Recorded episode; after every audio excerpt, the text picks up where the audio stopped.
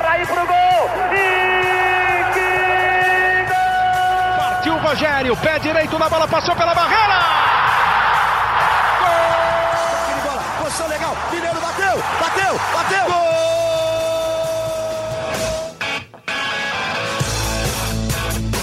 Boa tarde, torcedor e torcedora São Paulina, e que tarde para você, hein, torcedor? Com certeza uma sexta-feira muito mais feliz, uma sexta-feira muito mais azul, independentemente do lugar que você esteja. Hoje é, hoje é mais, vamos colocar não azul, hoje é vermelho, preto e branco.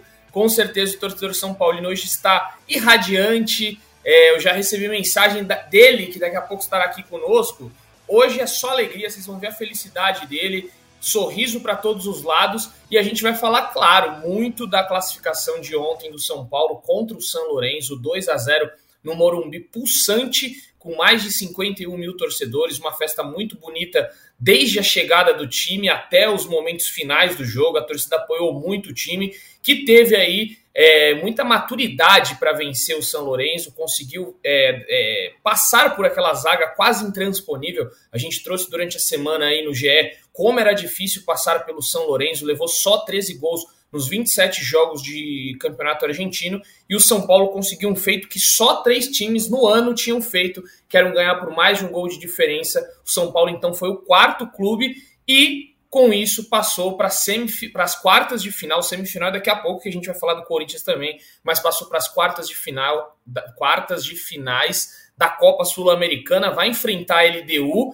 que teve um jogo também muito emocionante contra o Iumblense, e a gente vai falar de tudo isso e mais um pouco, mas eu quero chamar ele aqui, Caio Domingos, o nosso voz da torcida, que vocês vão ver o sorriso dele hoje, o sorriso de Caio, lá, o Caião tá irradiando hoje, Tá, tá só alegria, né, Caio? Hoje o microfone é seu, pode. Não vou nem te apresentar aqui hoje, só fale o que o coração manda aí. Bom, bom dia, boa tarde, boa noite, todo mundo que nos ouve. Edu, é um prazer participar aqui de novo. Edu, acho que antes de a gente falar da parte tática, da gente falar da parte técnica, é, o jogo de ontem ele foi muito especial porque ele resgatou algumas coisas que o São Paulo costumava ter e quase se perdeu ao longo do tempo. Existem jogos no Morumbi que você ganha antes mesmo do time entrar pelo portão principal. E ontem foi um desses. É,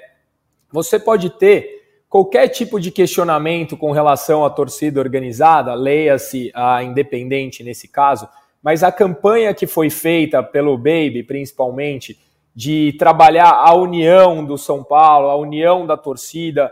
É, ontem se mostrou muito favorável. As 52 mil pessoas que estavam no Morumbi, junto com a comissão técnica, junto com os jogadores, junto com a diretoria, que eu canso de criticar aqui, mas não há motivos para crítica hoje.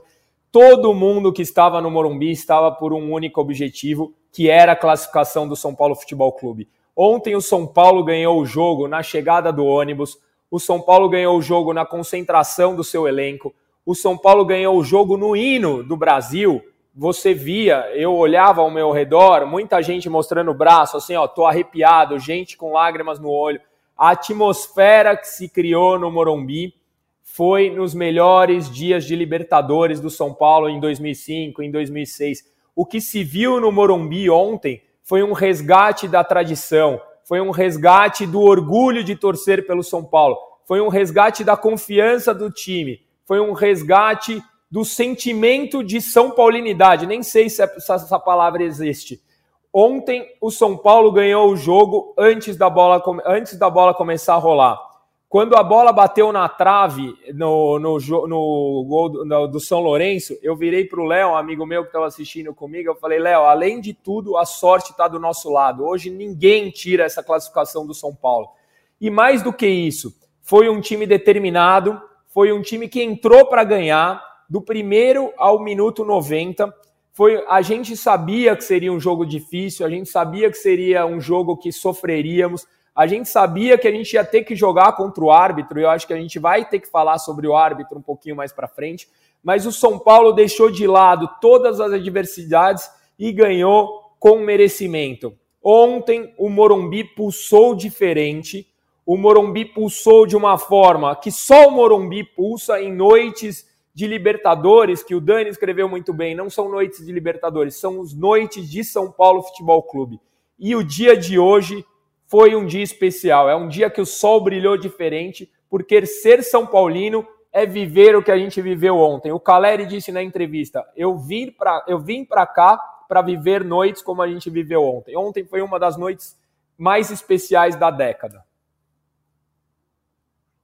uma das noites mais especiais da década. Esta, esta frase aí que eu vou puxar de Caio Domingues, que com certeza ontem ficou muito emocionado. E uma coisa que me chamou a atenção também, Caio, há muitos, eu tô na cobertura do São Paulo há cinco anos, é, já frequentei muito o Morumbi, né? É, eu não consigo nem contar quantos jogos eu já fui no Morumbi. E há muito tempo eu não vi a torcida cantando o nome dos jogadores. Isso daí é uma coisa que me chamou a atenção também. Foi meio embaralhado ali, porque foi na hora do hino nacional, então era o hino com a, a galera cantando, mas deu para deu perceber ali muita. Até o técnico Dorival Júnior então, isso daí mexe com, com, com o time e você percebe de novo essa comunhão aí, essa sinergia entre torcida e time que a gente viu aí no Campeonato Paulista, a Copa do Brasil ano passado, a própria Sul-Americana, né, aquele jogo contra o Atlético Goianiense que o time saiu ali no carrinho da maca comemorando. O São Paulo já está vivendo há muito tempo isso. Mas aí, Caio, eu quero te fazer uma pergunta. Só falar para o pessoal aqui, todo mundo vai falar, pô, mas cadê o resto da galera aí? Felipe Ruiz, Leonardo Lourenço, Zé Edgar. A galera nos abandonou hoje. O Praça tá de férias me mandou foto agora lá de Punta Cana, tá lá em Punta Cana, já tomando seu, a sua bebidinha. O Léo Lourenço tá de folga, não é férias. E o Zé Edgar, tô esquecendo o nome de todo mundo aqui. E Zé Edgar tá na Copa do Mundo, então ele tá emprestado aí para a Copa do Mundo Feminino e também a ausência. Então só eu e Caião aqui batendo esse papo mas tenho certeza que a gente vai dar conta do recado, porque o Caio hoje está mais do que empolgado, então a gente vai ler comentário, você que quiser fazer pergunta, a gente vai ter notícia, vai ter informação, vai ter análise, opinião, então fica aqui, avisa o amigo aí, o papagaio, o vizinho, chama todo mundo, porque hoje é o dia do tricolor paulista e ninguém mexe no dia do tricolor. E aí, Caio, uma coisa que eu queria te perguntar, voltando ao assunto, depois de tudo isso que eu falei, nos últimos anos a gente viu aí essa comunhão torcida, time, é, esse ano, por que vai ser diferente, Caio? Por que você acha que é, pode ser diferente? Porque tem que ser diferente dos outros anos que o São Paulo bateu na trave, né? A gente viu, viu aí chegando em semifinal de Copa do Brasil, mas caindo na semifinal, chegou na final no passado da Sul-Americana, bateu na trave. Você sente que esse ano tem algo diferente? É difícil a gente projetar, mas dá para ver algo mais, é, é, que uma luz mais no fim do túnel do que do ano passado? É, Edu, eu acho que o São Paulo e a, a, sua torcida, ela vem passando desde 2017 por um momento de transformação, né? É, o, o, sofrimento ele acabou fidelizando a torcida. É, a gente já bateu um milhão de seguidores, que é uma marca impressionante. Acho que só o Flamengo nesse ano tem essa mesma marca. E é uma média de mais de 43 mil pessoas por jogo. Então, a torcida entendeu que se a gente jogar junto, é muito melhor do que a gente atrapalhar. E o São Paulo, é, dentro de campo, há três, quatro anos, se a gente parar para pensar que em 2021 a gente fez uma semifinal de Copa do Brasil, desde então a gente vem disputando semifinais, a gente vem disputando finais como foi ano passado. E o primeiro princípio para você ser campeão é você continuar chegando. Você continuar chegando. Uma hora vai entrar. Espero que seja esse ano. E o São Paulo vem fazendo isso. Então o Dorival também falou muito bem na entrevista. Quando você, o São Paulo ele está prestes a reviver os bons momentos. Não sei se será esse ano. Espero que seja, porque o São Paulo hoje dentro de campo tem dois craques que há muito tempo não tinha. O São Paulo, se você lembrar, eu, se eu não me engano, desde 2014 o São Paulo não tinha dois craques em campo. Então o São Paulo dentro de campo está um pouco, tá, tá muito melhor do que era. O São Paulo fora de campo, leia-se a sua torcida, está muito melhor do que era. E apesar de a gente ter algumas questões com a diretoria, eu acho que foi um investimento certeiro, então foi um pensamento grande. São Paulo apostou em resultados dentro de campo. Então, assim, se vai ser campeão ou não, é muito difícil prever, porque o futebol é, é, é, o único esporte que nem sempre o melhor ganha. mas o São Paulo tem feito para ser. E mais cedo ou mais tarde vai ser. Então, assim, hoje eu acho que estamos mais próximos do que a gente estava há dois anos. Eu vejo o São Paulo no caminho certo depois de muito tempo. Temos um bom técnico também, esqueci de falar. O Dorival tem uma boa leitura de time, tem uma boa gestão de elenco. Então a gente está mais próximo do que a gente estava há dois, três anos atrás. É isso, muito muito bem colocado, né? Muitos dirigentes que passaram aí pelo futebol sempre disseram, né? A gente só vai ser campeão se a gente for chegando. Então tem que chegar, tem que disputar. Então São Paulo para ganhar Libertadores, para ganhar ganhar novamente a Libertadores, tem que voltar a participar. A Sul-Americana já chegou na final no ano passado, esse ano está é, se encaminhando de novo aí, tem tudo para conseguir novamente uma final. Acho que é mais difícil, acho não, é, tá mais difícil do que no ano passado. São Paulo já pegou a pedreira do São Lourenço, vai pegar a LDU na altitude. A sul muito possivelmente. É pode... a Libertadores, Edu, sem zoeira. Posso ler aqui os grupos? É, aí foi, foi... Pode, não. Pode, é, você diz o que? O, os confrontos. o chaveamento? É. Claro, vai lá, vai lá. Se a gente olhar aqui, peraí que eu vou achar. Ah, oh, por exemplo, o Palmeiras pega um time que nunca disputou uma competição sul-americana o São Paulo pega a LDU, que já foi campeão é, internacional. É, puta, eu preciso achar aqui. Mas o. Do lado. Não, mas a gente vai é. lembrando, ó, o, o aí, ó. aí, ó, tá, e obrigado a produção. A produção é ágil aqui. O Botafogo é o líder do Campeonato Brasileiro. O Defensa e Justiça é um time argentino, complicado, não é. LDU é, é um time relativamente expressivo dentro do continente. O Estudiantes... São Paulo perdeu na Libertadores, né, para ele deu lá. 3 a 0. E aqui teve um jogo bom. Foi 3 a 0 é. lá. Não, foi foi 3 a 0. Em 2006, aqui. eu acho que o São Paulo perdeu de 3 a 0 lá. Não, não, a última ah, vez, sim. agora 2020, ah, é. que tinha o Batuqueiro ainda, ah, que não falaram. Não, isso eu tô falando no ano que a gente ganhou, a gente perdia para ele. Pra você ter uma ideia do tamanho Exato. da tradição. O Estudiantes é um time com Libertadores, esse que eu não falo o nome também tem Libertadores. O Fortaleza é um time estruturado do Brasil. O América talvez seja o, o, o de menos expressão, mas também é um adversário difícil.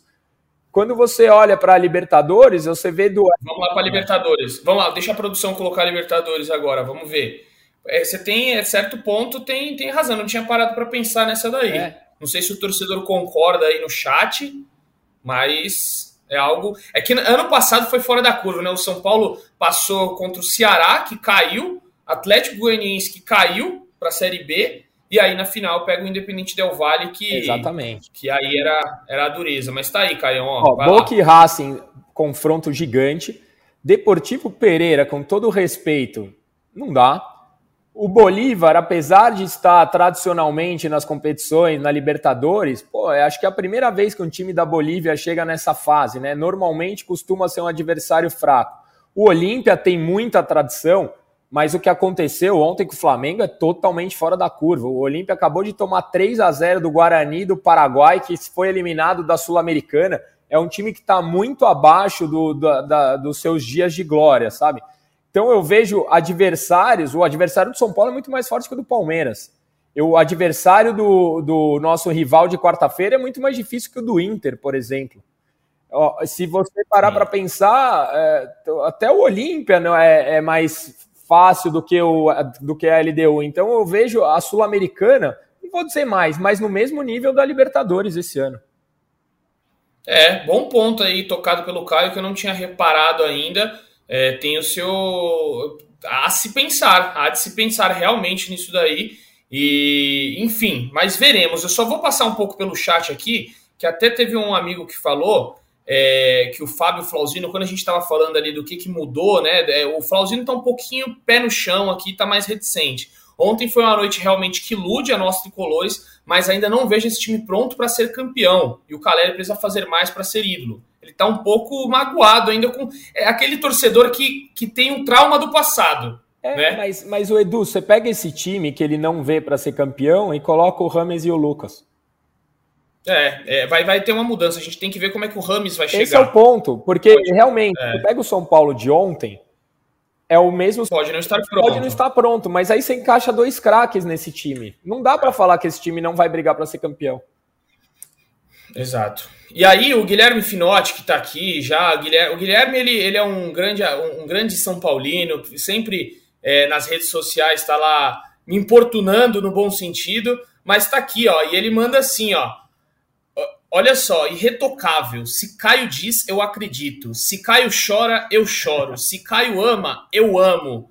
Então tá aí, ó lá, irretocável. Se Caio diz, acredito. Se Caio chora, eu choro. Se Caio ama, eu amo. É, enfim. E aí ele diz aqui que o Fábio está amargurado, precisa de amor. Eu te amo, Fabinho.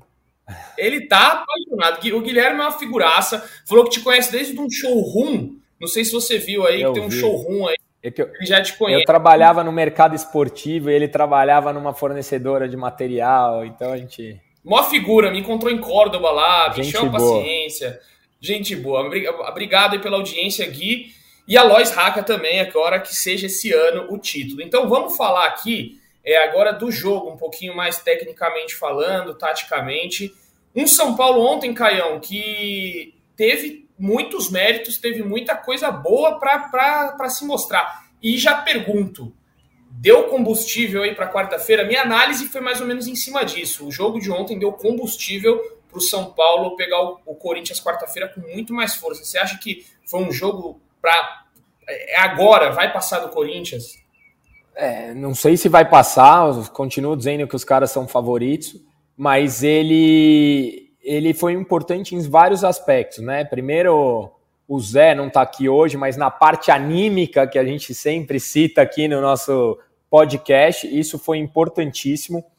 Ele foi muito importante na relação time-torcida. Eu acho que ontem se criou um vínculo, apesar da torcida estar tá enchendo o estádio, todos os jogos, a gente acabou de falar aqui da nossa média de público, mas a relação torcida-time que a gente viu ontem foi muito diferente da relação torcida-time que se viu contra o Atlético Mineiro, por exemplo, que se viu em outros jogos do Campeonato Brasileiro. Então, ontem criou-se uma conexão especial, uma conexão importante, que se acontecer no jogo de quarta-feira é uma boa ajuda.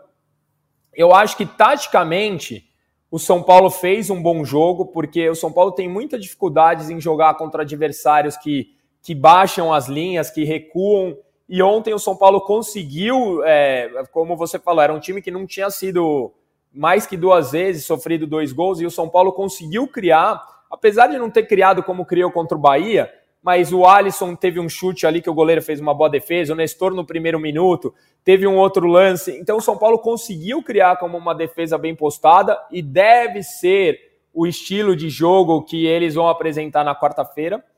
E mais importante do que isso, tecnicamente, esse jogo recuperou alguns dos jogadores que vinham sendo muito questionáveis, é, questionados. Eu achei que o, o Alisson fez uma partidaça, e eu já venho dizendo que desde que o Dorival encaixou o Alisson do segundo volante, ele tem sido um, um dos destaques do São Paulo no meio de campo.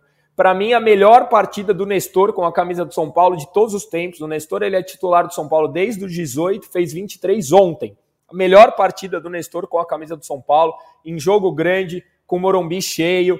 Foi a hora que a gente precisava do Nestor, ele apareceu. O Luciano, apesar né, de, de muita gente falar ah, reclamação, ele tem sido um jogador decisivo. O Caleri, que para mim é parte da solução, não parte do problema. Você via alguns torcedores já começando a pegar o pé dele porque ele não fazia gol.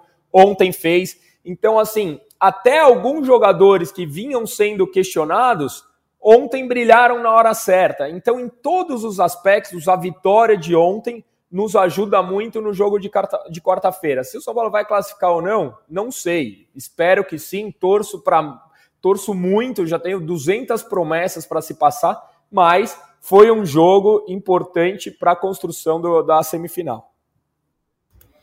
É, foi um jogo, eu gostei muito também ontem, achei que foi um jogo que começou complicado. No, no nos primeiros minutos ali eu falei, vai azedar para o São Paulo. Parecia que ia azedar, né? Porque era um time que não conseguia entrar na defesa. Aquele Barrios, muito rápido, bom, chato, muito bom jogador, bom. driblador, finaliza, finaliza bem. E ele teve um lance ali que ele deixou o Rafinha no chão, foi para cima da Arboleda, levou a Arboleda e deu muita sorte o São Paulo da bola parar na trave, porque o Rafael já estava vendidaço no lance ali ia desabar, né? O Morumbi podia ter desabado ali, ia ficar um nervosismo por completo. E aí o São Paulo conseguiu depois, parece que levou um susto e falou: opa, precisamos jogar. A torcida incendiou, né? Acho que foi o momento que a torcida mais cantou, foi depois da bola foi, na trave. É, a hora que a bola bate na trave, a torcida começou a cantar mais alto e aí o São Paulo conseguiu se organizar. Então acho que diante de clubes, né, que a gente vê muitos times brasileiros que não conseguem entrar em zagas fechadas, São Paulo teve paciência, ontem teve organização, acho que foi o principal, muita calma para rodar a bola. Você via muitas vezes, né, o, o, o Pablo Maia às vezes tocava a bola para trás para a Arboleda, a torcida já começava a fazer um pouquinho de barulho ali mas o São Paulo não caiu na pilha, ficou tranquilo, sabia o que precisava. Se não estava indo por baixo, foi no cruzamento. O Caleri, baita de uma, de uma jogada do Caleri para fazer o gol, ele estava sendo segurado. É, confesso que se não fosse gol ali, um pênaltizinho poderia ser checado no VAR. Só que aí eu vou entrar no tema: arbitragem. Que arbitragem, né, Caião? Edu, é, cara, não sei nem se, se é o correto o que eu vou dizer aqui, mas assim, não pode um árbitro ficar tão confortável em apitar contra o São Paulo no Morumbi. Não pode. Alguma coisa precisa ser feita. Eu acho que a gente podia pôr um, uma janela no vestiário do árbitro virado para a torcida, deixar dois seguranças brutos na porta do. Não pode. É, não é o primeiro e nem será o último jogo decisivo em que a arbitragem apita todos os lances contra o São Paulo. Não pode, cara. A gente vai em estádios aqui em São Paulo, na Zona Leste, que todos os lances duvidosos são a favor do time da casa. No Morumbi não pode ser contra, não quero que roube para o São Paulo.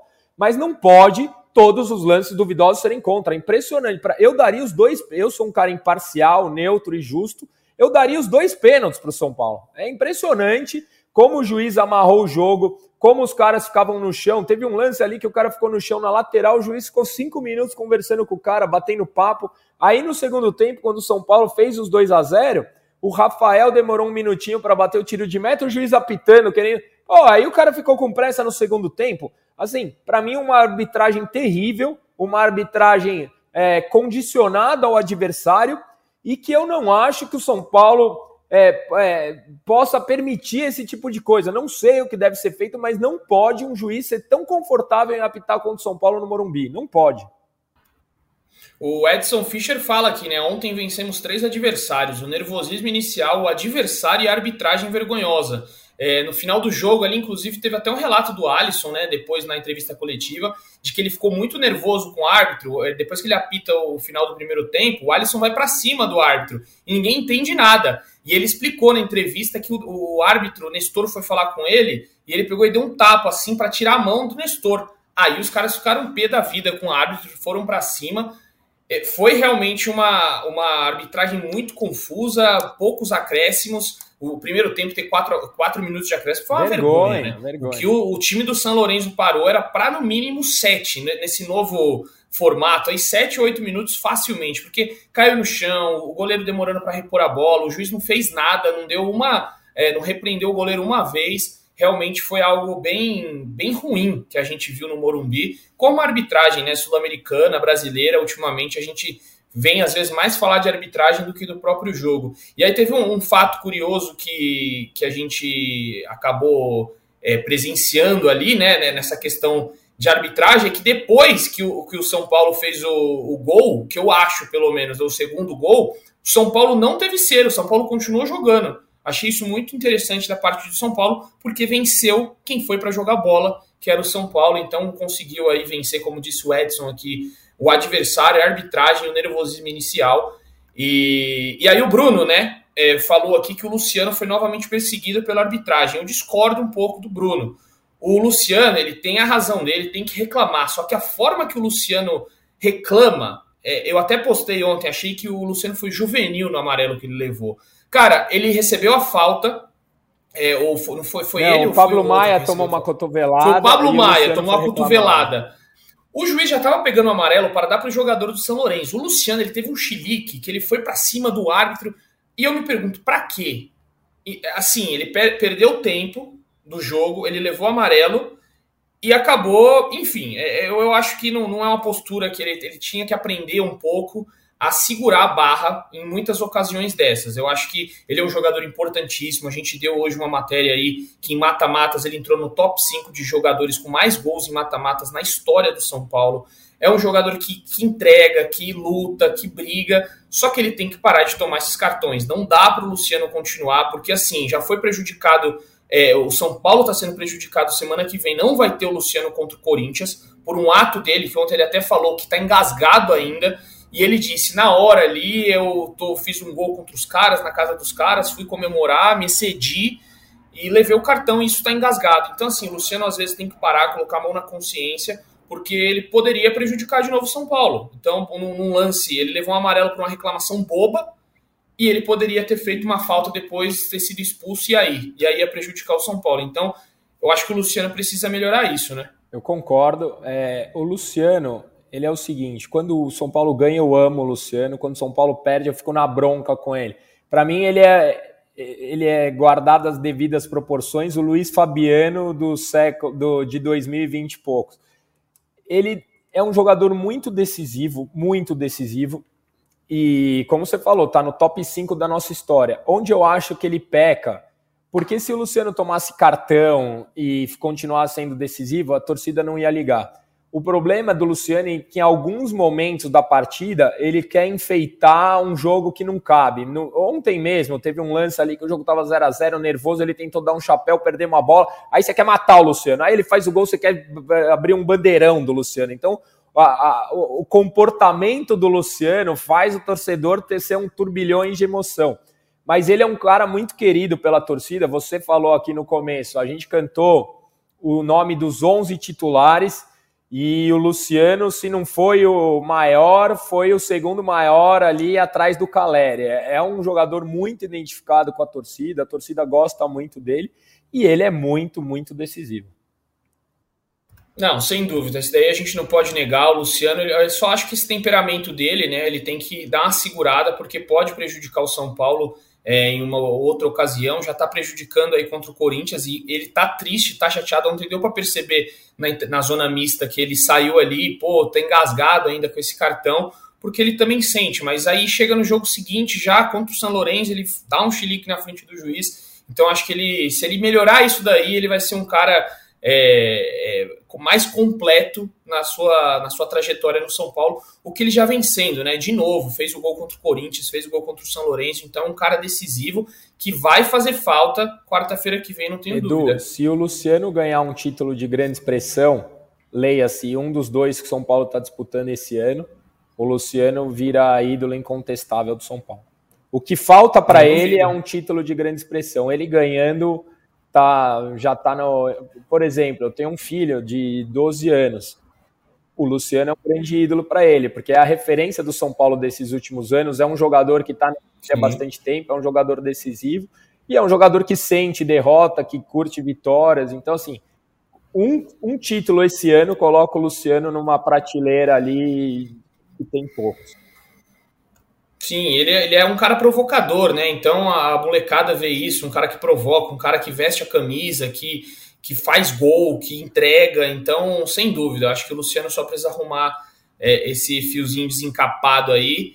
Talvez não consiga tão rápido, mas a gente vê exemplos aí no futebol de jogadores que eram assim conseguiram dar, dar a reviravolta nesse, nesse temperamento mais explosivo. Mas enfim, passando aqui, falando bastante desse jogo aí, a torcida que quiser comentar é, sobre a partida, fique à vontade, a gente vai é, falando. Ah, teve, teve um comentário interessante aqui que eu passei, eu ia até comentar naquela hora, que você tinha falado, Caião, da.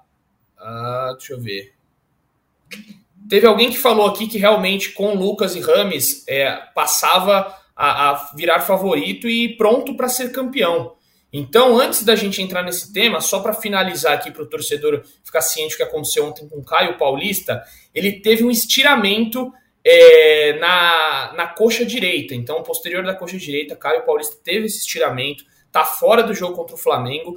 E assim, só um milagre para ele estar tá no jogo contra o Corinthians quarta-feira. Eu acredito que ele não vai ter chance, pelo menos aí um mês para ele. É, vamos ser otimista aí, três semanas, eu acho. Então ele perderia esses jogos, poderia voltar aí, quem sabe, é, numa final de Copa do Brasil ou até nas quartas, no segundo jogo das quartas de final da Sul-Americana.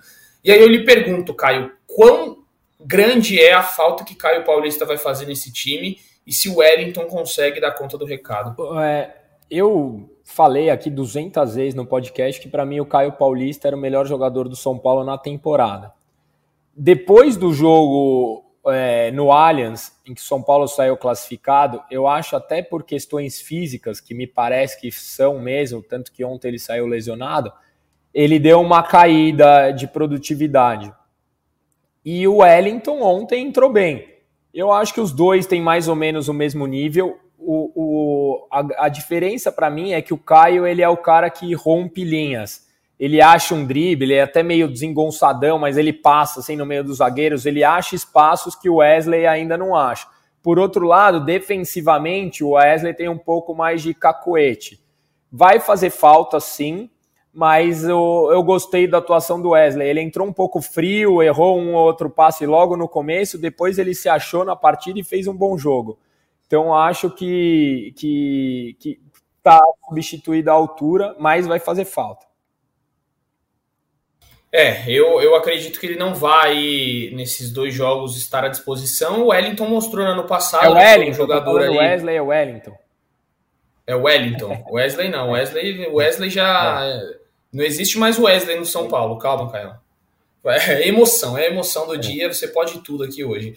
Mas o Wellington acho que dá conta do recado, sim. Tem uma. Ontem até o o Dorival falou um pouco dele, né, que tem características, muitas características parecidas com o Caio Paulista, por mais que o Caio avance mais, né, o Wellington é um pouquinho mais, é, segura um pouquinho mais, fica um pouco mais na, na defesa, mas ele pode dar opções aí ao, ao, à lateral do São Paulo, mas é uma perda considerável, sem dúvida nenhuma. E eu acho, sinceramente, que o Caio Paulista não devia ter jogado contra o Atlético Mineiro. Também acho. Eu, eu, essa daí foi algo que eu achei na hora. Eu falei, cara, o Caio tá jogando há muito tempo. Ele e o Pablo Maia são jogadores com, com mais tempo consecutivo, são seis jogos. Sete, né? Com o de ontem seguidos. Então, assim, é muita coisa. Quarta, domingo, quarta, domingo, não dá para você é, segurar. Infelizmente, o Caio Paulista estourou ontem. E o Wellington vai ter que, vai ter que mostrar porque que ele é o garoto prodígio aí, que Murici Ramalho falava que era um dos grandes garotos que saíram das categorias de base. Passando mais à frente, então, vamos seguir aqui o nosso programa. É, ontem teve uma, uma, uma nota muito triste no jogo, né? Só vou, acho que precisa ser falado sempre que possível.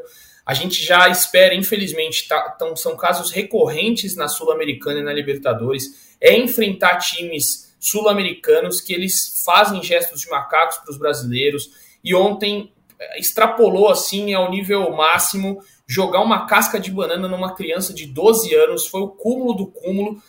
Isso daí a gente não sabe onde vai parar. A, a, por, por, a, por sorte, por sorte não, mas até que enfim, pelo menos no Brasil, começaram a aprender. Por mais que eles é, não, não sejam, não fiquem aqui, não sejam presos por mais tempo, mas já dá aquele, olha, não vem brincar aqui que a gente vai te prender. E ontem, novamente, um diretor do, do, do São Lourenço estava num camarote ali do Morumbi, e aí começaram a gritar eliminado, eliminado, ele fez um gesto de macaco, e durante o intervalo um torcedor lá no anel superior, né, onde estava o visitante, ele olhou para baixo para provocar os brasileiros, para provocar os são paulinos, fez os gestos de macaco e jogou uma casca de banana. Tem um vídeo que é muito triste da criança chorando, da criança desesperada, porque, cara, eu não consigo, não tenho nem palavras para dizer aqui. É, é é lamentável, né, Caio? Eu não, não tenho nem, não tem nem mais o que dizer disso, né? Tem que prender e, e acabar com isso de uma vez. Cara, se, se já é um absurdo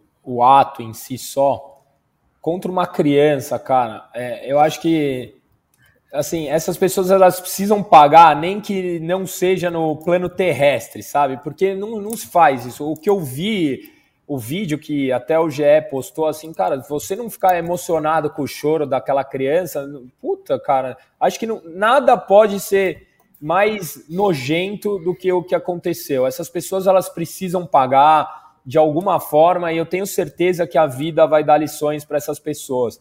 E também em matéria do GE, né, que, que foi postado, é, o São Paulo entrou em contato, vai levar no treino. E eu acho que é, é, o mínimo que poderia fazer por essa criança, porque assim, é uma coisa tão absurda, tão absurda que não. Cara, não. Sei lá, eu, eu vi a cena, eu fiquei, cara, incrédulo, assim, contra uma criança, sabe? Putz, não, não tem justificativa nenhuma. É, é, é, dói o coração ver que tem ser humano ainda nos dias de hoje que faz esse tipo de coisa. É, e aí só para atualizar, então, o torcedor São Paulino que não viu aí na, no GE, né, os dois torcedores eles foram encaminhados, né, para a sexta delegacia da, da polícia ontem para o DRAD, é, então lá eles ficaram até hoje e hoje eles serão encaminhados para uma penitenciária, penitenciária de São Paulo e foram presos preventivamente.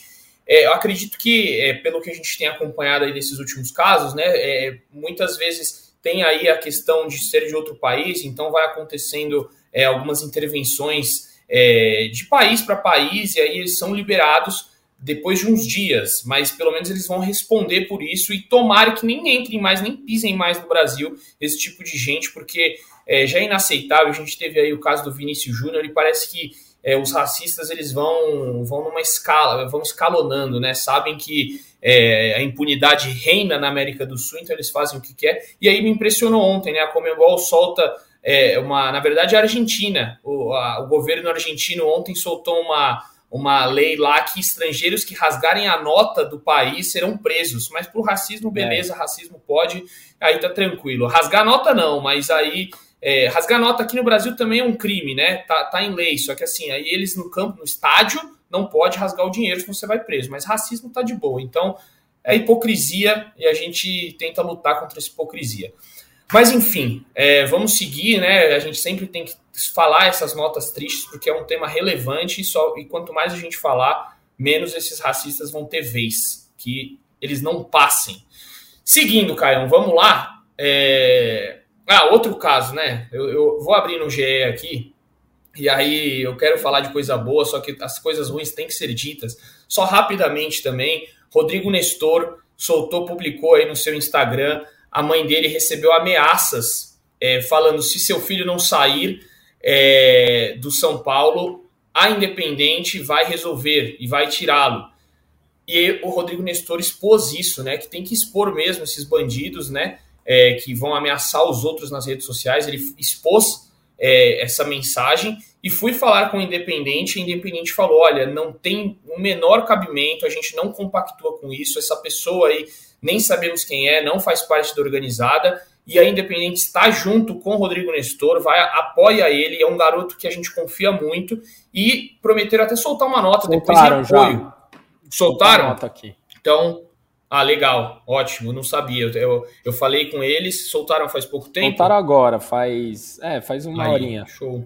Falaram que oferece apoio, eh, principalmente atletas que são crias de Cotia, que são nosso patrimônio que é deplorável a atitude dessa gente, que a internet é uma terra sem lei e que o Nestor pode contar com a torcida e não só com a organizada, né? Com a torcida de forma geral, mas essa foi a nota da organizada, da Independente. Tá, então a gente tinha colocado na nota do GE aí que haveria essa, esse apoio ao Nestor. Então, parabéns à atitude aí, né? Como a gente é, a gente às vezes critica a organizada por alguns atos, mas a gente tem que elogiar também quando é, faz as coisas de forma positiva. Então, legal aí o texto para o Rodrigo Nestor, que ontem, vamos falar então dele, Rodrigo Nestor, vamos falar de Rodrigo Nestor, agora a parte boa, esquece essa parte ruim, chega dessas pessoas que têm problemas na cabeça, não são felizes, são pessoas infelizes que não têm amor no coração. Exato. Mas Rodrigo Nestor tá começando a ganhar um amorzinho no coração São Paulino aí, hein, Caião? Que partida ele fez ontem. Na minha humilde opinião, já tinha ido muito bem contra o Bahia, só que pecou na finalização. A finalização é uma coisa ainda que ele precisa acertar, mas ele jogou muito bem contra o Bahia. Primeiro tempo, assim, pra, primoroso de Rodrigo Nestor. E ontem, que passe foi aquele? Eu tava na frente, a tribuna de imprensa fica bem na frente Cara, eu achei, eu só, só fiquei, cara, toca no Caleri, toca no Caleri. Ele não tocava, de repente, cara, ele acha um passe transversal, que eu nem sei como ele viu o Luciano. Eu acho que é jogada ensaiada. Ele não viu o Luciano ali, não é possível. Ele falou, ele, ele falou que eles já tinham feito em treino e que ele vai fazer de novo porque falaram que foi sorte. Ô Edu, eu acho que assim, o Nestor, a gente precisa falar muito mais do que simplesmente sobre o jogo de ontem. Vamos lá. É, cara, ele, ele virou titular do São Paulo com 18 anos, 18, tá? 18 anos. Ele foi titular do São Paulo com o Diniz. Muita gente ama o Diniz. Ele foi titular do São Paulo com o Crespo. Muita gente ama o Crespo. Ele foi titular do São Paulo com o Rogério. Muita gente ama o Rogério. Ele é titular com o Dorival. Todos os técnicos que passaram pelo São Paulo veem algo positivo do Nestor. A gente exigir que um moleque que foi titular aos 18 anos tenha responsabilidade de protagonista, como a gente vai ter que exigir do Rames, como a gente exige do Caleri, porque são jogadores formados, com salários altos, e esses tem que ser cobrado. O Nestor passou a vida inteira no São Paulo Futebol Clube. É um jogador que renovou sem falar um A. Enquanto tem jogadores da própria Cutia, como o Luan, que teve problemas para renovação, renovou e nunca mais jogou. O, o Nestor não falou um A para renovar. O Nestor ele não perde um jogo por lesão. O Nestor tem altos e baixos, é verdade. O Nestor não é o, o camisa 10 da seleção, não, ele nem tem que ser isso. A gente tem que ponderar muitos aspectos para cobrar o Nestor. Ele entrega muito mais do que as pessoas realmente veem.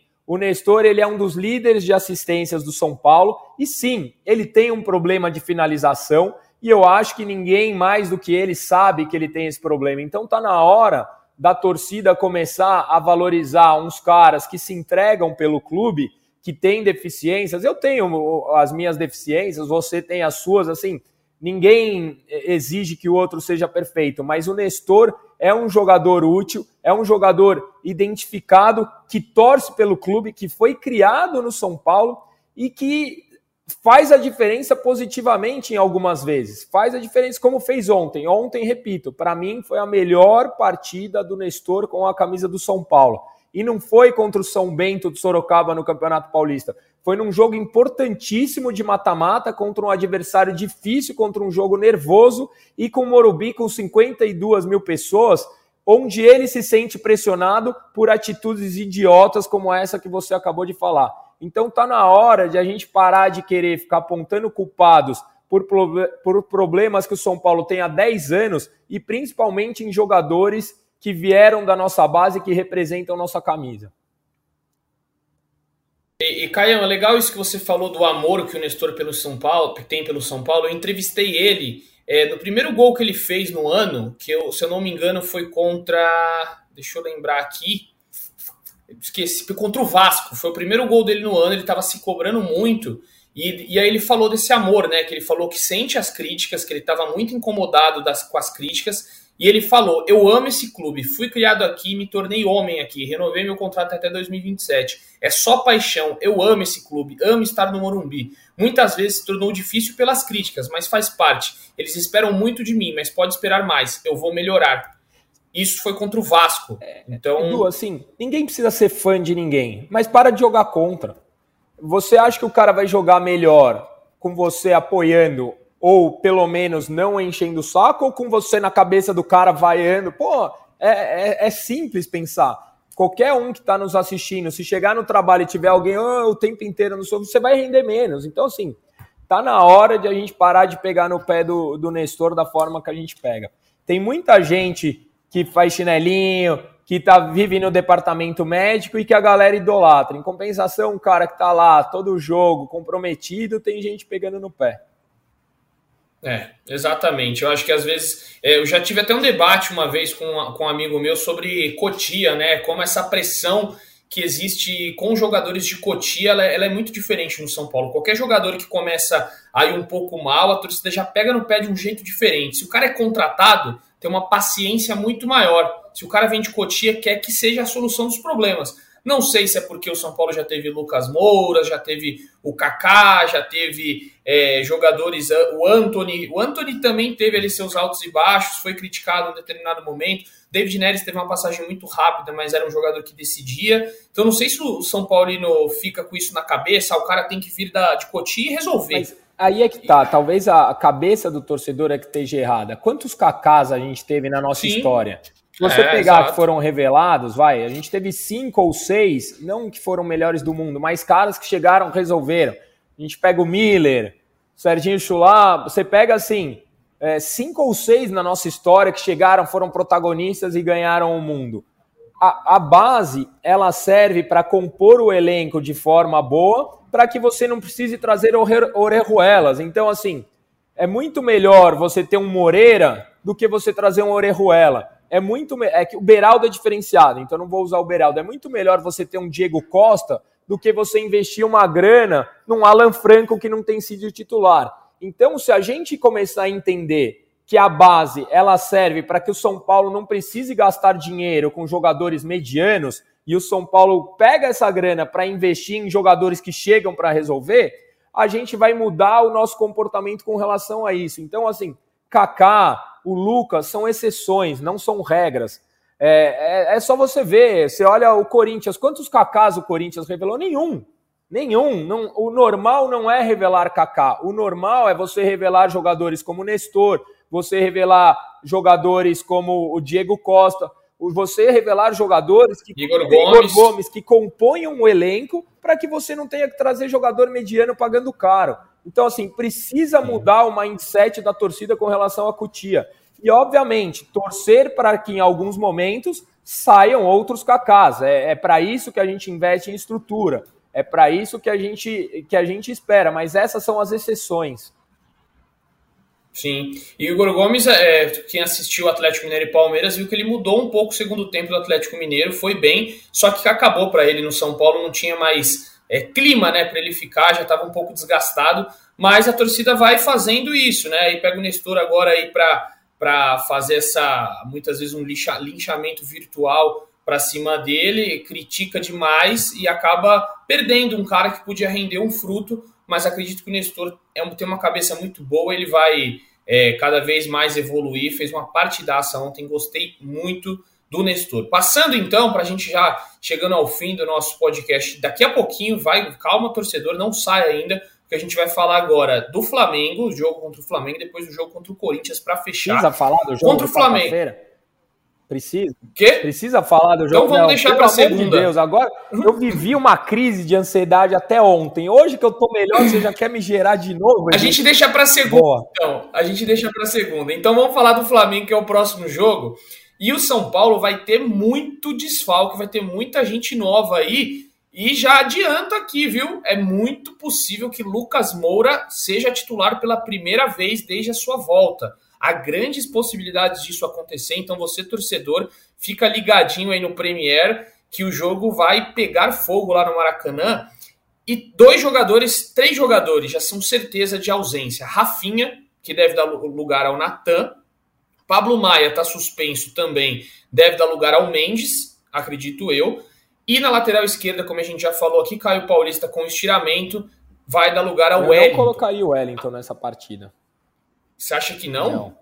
Rapaz, o que? Patrick? Ah, o Patrick, Patrick tá, tá, machucado. machucado. O Moreira tá de volta. Também, o Moreira verdade. joga nas duas.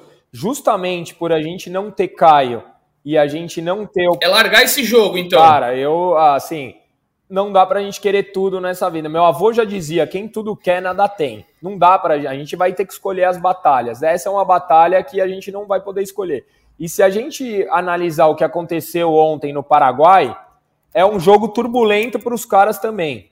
Eu iria assim com o Luciano, eu iria com o Pato, com jogadores que não devem jogar na quarta-feira e compondo com jogadores que a gente precisa de ritmo de jogo. Por exemplo, o Alan Franco, que voltou. Assim, eu não colocaria jogadores que são indispensáveis no, no, no jogo de quarta-feira, não. Eu iria com um mistão quente aí e seja o que Deus quiser. E é capaz desse mistão quente ainda ganhar no Maracanã dado o ambiente turbulento que os caras têm.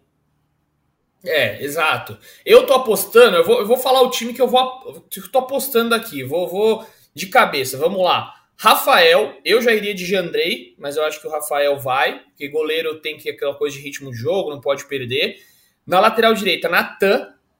Eu acho que ele iria de Alan Franco e. É, agora. Bom, Alan Franco, vamos Diego lá. Costa. Alan Franco e Diego Costa. Justo mas ele vai com o Wellington na esquerda. Não acho que ele vai mudar a lateral esquerda. Moreira. Jackson, é, não sei. Moreira estava no sub-20, né? Ele está jogando lá e voltando para a Barra Funda. Então jogou o último jogo contra a Lemense, deu até uma assistência lá no sub-20. Então tá com ritmo Eu de jogo. O Moreira. Não me surpreende.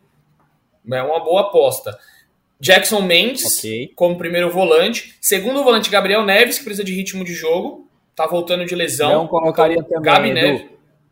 O... Cara, precisa de Tudo ritmo. Tudo bem, mas assim, Não, é, o, o, titular. o único cara do meio de campo que fura linhas do São Paulo, sem contar o Rames, é o Gabi Neves. É o único cara que tem um passe vertical, porque qual que eu acho que é o grande defeito do São Paulo? sem o Rames ou sem o Lucas. É um time que tem muita posse de bola, mas tem dificuldade nessa infiltração. O único cara que enxerga essa bola é o Gabi Neves. A gente não sabendo como vai vir o Rames, eu acho que o Gabi Neves tem que ser poupado, principalmente que ele machuca bastante para o jogo de quarta-feira. Então eu iria de Mendes e Luan. Tá aí. Eu já iria com o Gabi Neves. Vamos lá, vamos seguir. Vou falar o meu meio de campo. Começaria com é, Michel Araújo no lugar do Nestor, pouparia o Nestor. Uhum. Então, Alisson, Gabriel Neves no Alisson, Michel Araújo no Nestor. Aí lá. Não, não, aí no ataque eu colocaria Lucas Moura, Juan e Luciano, porque o Luciano tem que jogar porque quarto ele tá suspenso. Eu colocaria então, o Luciano Rodriguinho, joga. É, Juan e Luciano. E faltando 20, 25 minutos. Não colocaria o Lucas? 20, 25 minutos do segundo tempo. Você tá com muito medo, ele não vai se machucar. É, não é medo, calma. é prudência. Canja de galinha e prudência não faz mal a ninguém. 20 minutos. Mas ele precisa de ritmo de jogo, Caio. Bem, põe 20, 25 ali para soltar musculatura. Coloca o Rames e o Lucas para fazer o 3 a 0 Muito bom. É, eu acho, sinceramente, que se eu fosse o treinador, Ainda bem que eu não sou, porque aí eu poderia estar falando uma bobagem aqui, mas eu colocaria o Lucas como titular para pegar ritmo de jogo, pegar cancha. É, o Alisson tá comigo, gabaritou. Obrigado, Alisson. Se alguém tiver junto com o Caio, fala aí também se tá, tá mais do lado do Caio do meu lado. E colocaria o Rames no segundo tempo, mas eu, eu iria com o Lucas, Luciano, que tem que jogar porque quarta não joga contra o Corinthians, então não tem por que ser poupado, e Juan. A não ser que o Luciano aí tem uma questão. O Luciano ontem falou que tá jogando meio no sacrifício, né? porque ele está com dores na panturrilha, está sendo tratado aí. Não sei se também o Luciano pode ser poupado, é uma, é uma opção ele ficar aí uma semana e pouquinha poupado. Não seria, não me estranharia também se o Luciano fosse poupado desse jogo. Então vamos ver como é que vai ser. E colocaria o Juan no lugar do Caleri. Pouparia o Caleri. O Tinho tá com você. Falou que preferia poupar, tô junto com o Caio. Renato colocaria o Pato de titular. Sei também. É, o que eu acho Pode. assim, que tem que dar ritmo mesmo pro Lucas, pro Rames, mas coloca no fim do segundo tempo. Jogo, o adversário mais cansado. Porque, afinal de contas, é, a estratégia do São Paulo foi pro jogo de quarta-feira, né? Então, assim, foco no jogo de quarta-feira. É isso, então. Quem tiver aí, ó, tem, tem um, um outro amigo aqui, o João Pedro. Time para domingo. Jandrei, Natan, Diego Costa, Lanfranco e Wellington Moreira, entre parênteses, Mendes, Gabriel Neves ou Luan e Negruti, Michel Araújo, Rodriguinho ou Lucas e Luciano e Juan. O João tá mais com você nessa daí. O Rafael Caião tá certo, não dá para arriscar perder o Lucas e o Rames pro jogo contra o Corinthians. O Wellington falou só isso mesmo, não sei do que ele tá, se é para mim ou para ele. O Bom, Lucas e Pato tem que jogar o primeiro tempo. Rames uns 25 minutos. Tá bem dividida é. essa, essa galera aí, viu? Vai ser. Vamos ver o que ele vai aprontar. O Daniel, Jandrei, Natan, Alan Franco, Diego Costa, Wellington, Mendes, Neves, Juan, Michel Araújo, Lucas e Pato. Tá mais comigo, Daniel também. Estou com Rogério, estou com Caio. Vamos com cautela. É, Caio. Galera. E, e, e sabe qual que é o ponto, Edu? Assim, o São Paulo esse ano os resultados, óbvio que não dependem disso, tem tido sorte na hora dos confrontos pelo Campeonato Brasileiro. A gente pegou todos os adversários na hora certa, nem todos a gente conseguiu ganhar. Existe hora melhor para pegar o Flamengo no Campeonato Brasileiro no Maracanã? Não tem, não tem. Não tem. A gente pegou o Palmeiras na hora que os caras estavam cinco jogos sem perder. O São Paulo, esse ano, Ó, quando a gente pegou o Corinthians em Itaquera, os caras estavam na, na, pior crise de todos os tempos, achavam que São Paulo ia golear. São Paulo tem dado sorte nos momentos de enfrentar os adversários do Campeonato Brasileiro. Por isso eu acho, pode perder. Claro, o Flamengo, o time B do Flamengo é melhor que o time A de 80% dos clubes brasileiros. Então eu acho que agora é a hora de entrar com o Flamengo com um time misto pensando na quarta-feira. É isso então, torcedor. Façam suas apostas aí. A gente também ainda não sabe porque o São Paulo se representou hoje. Não teve nem treino para os titulares hoje, é, praticamente, né? Só aqueles que foram reservas ontem. Então, Lucas e Rames treinaram hoje, normalmente. E vai ser surpresinha de Dorival. Dorival vai, vai trazer surpresas aí para o domingo, mas é um jogo, vamos entre parênteses aí, que se o São Paulo perder não vai ter crise alguma. É um jogo que dá para se jogar fora, vamos dizer assim. Mas claro que, mesmo com o time misto, o São Paulo tem chances, porque o Flamengo está aí é, na sua crise, né? A, a crise do, do, Flamengo em 2023 é quase eterna e o São Paulo tem tudo aí para conseguir uma vitória no Maracanã, não seria nenhum absurdo. Enfim, acho que é isso, né, meus amigos? É, a gente falou de tudo aqui, tem muita gente falando aí o, o, time que seria. Obrigado pela participação de todo mundo. Caião, deixe seu sua é, consideração final aí, fique à vontade, meu amigo. Olha, é, eu acho que o São Paulino que está nos acompanhando viveu uma noite especial no dia de ontem. E o Lugano deu uma entrevista para acho que foi para o Resenha da ESPN, falando o porquê que ele achava que o São Paulo estava com essa dificuldade no Campeonato Brasileiro. Porque quando você tem um foco muito bem determinado, é muito difícil você se concentrar em outras questões. E e o nosso foco está no, no dia 16, até por isso que eu estou falando. Então, aos torcedores que forem no Morumbi na quarta-feira, que ajudem na briga como a gente ajudou ontem, porque faz diferença e a gente viu dentro de campo. Então, estamos todos focados num objetivo só, unidos, juntos pelo São Paulo. Parecia até o Casares falando, mas é isso. É isso então, torcedor São Paulino. Obrigado a todo mundo que participou aqui com a gente. Papo legal demais. Eu e o Caião, a gente deu conta do recado aqui também, igual o São Paulo, creio que vai dar conta do recado contra o Corinthians. Ficamos por aqui e com aquela mensagem final, né? Um beijo no coração e um abraço na alma de cada um de vocês. Valeu, meus amigos.